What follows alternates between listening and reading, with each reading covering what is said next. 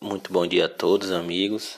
Estamos aqui para falar um pouco sobre o sal, sal mineral, né, a mineralização, e comentar como é importante essas substâncias que são necessárias para o corpo dos animais, né, por serem responsáveis pelo bom funcionamento aí do metabolismo, que sem o bom funcionamento desse metabolismo, o corpo não reage bem, de, não reage de forma eficiente ao combate de doenças, cicatrização de ferimentos, dentre outros. A definição do sal mineral a gente tem, né, que é uma mistura entre minerais inerentes à produção animal, como o sal comum, que é o, o sal branco ou, ou NaCl, como ele é conhecido na tabela periódica. Né? Qual é essa grande diferença entre o sal mineral e o sal comum? O sal comum, que a gente chama de cloreto de sódio, é um ingrediente contendo cloro e sódio, né? E normalmente algum algum pouco de iodo. Já o sal mineralizado, o sal mineral, ele é qualquer mistura de um ou mais ingredientes minerais ao sal comum, com adição ou não de palatabilizantes, né, que normalmente aí usamos o melaço, né? E o que é que contém nesse sal mineral?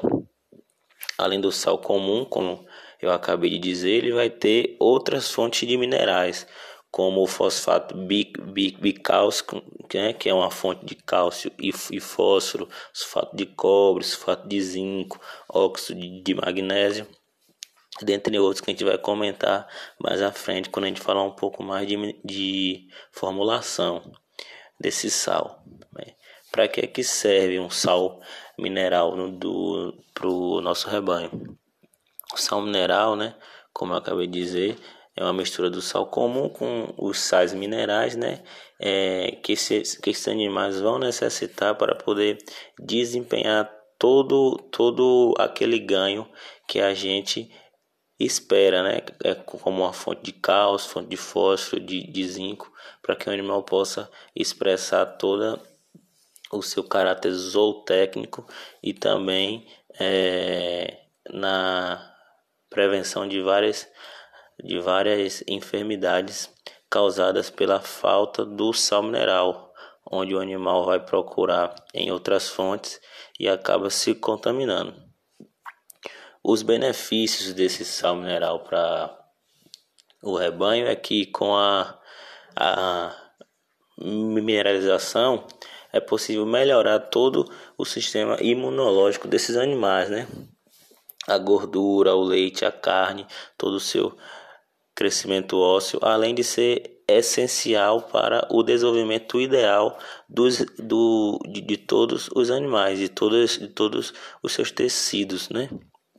Para poder garantir bons índices aí nessa produção. Esse, esse, esse sal mineral ele é autolimitante, ou seja, o animal sabe o momento que ele está saciado, né? Então a gente deixa à vontade, sempre protegido da, da chuva e do sol para não poder danificar esse, esse esse produto, né? É, um bom sal ele deve ter conter no mínimo de 6 a 8% de fósforo.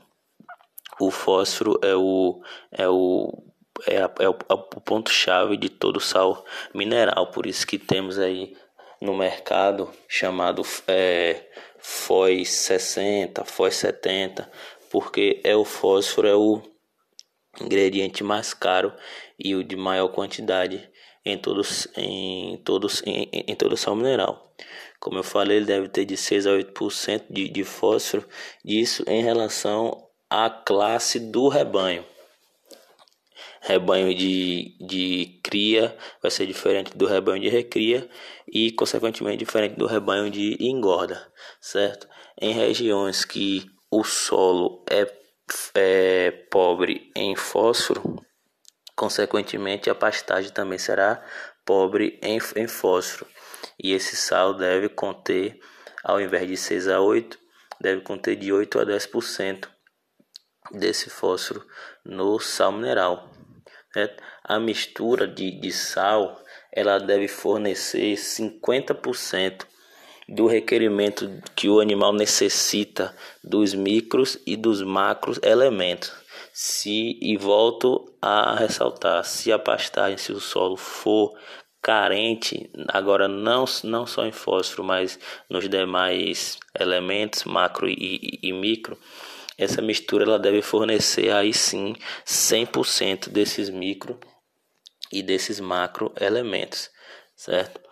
É, uma sugestão de uma formulação mineral, ela deve conter, né, os principais in, in, in, ingredientes, como eu disse, em especial o fosfato bicálcico, né, que ele vai conter aí, em especial o, o, o fósforo, até 50% dessa mistura.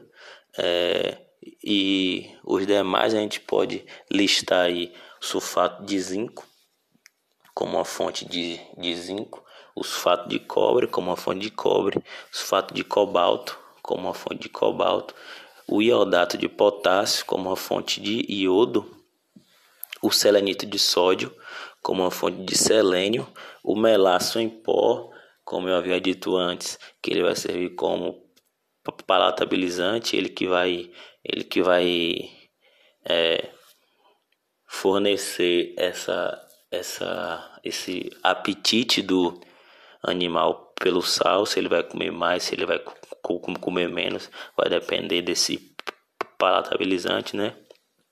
E o cloreto de sódio, que vai ser a fonte de sódio, totalizando aí uma mistura completa com tudo que o que usa que, que o rebanho necessita, certo?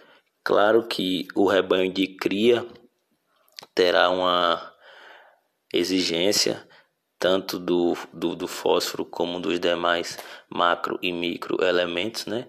O, rebanho de recria será diferente, assim como o do o rebanho de engorda também será diferente. É, as informações terminam por aqui. Eu estarei enviando juntamente com esse, com esse podcast uma tabela com a sugestão de, de uma formulação de um, de um sal mineral para essas três para essas três classes, a cria, recria e a engorda, para vocês poderem acompanhar aí uma formulação para 100 quilos. Desde já, muito obrigado e até a próxima.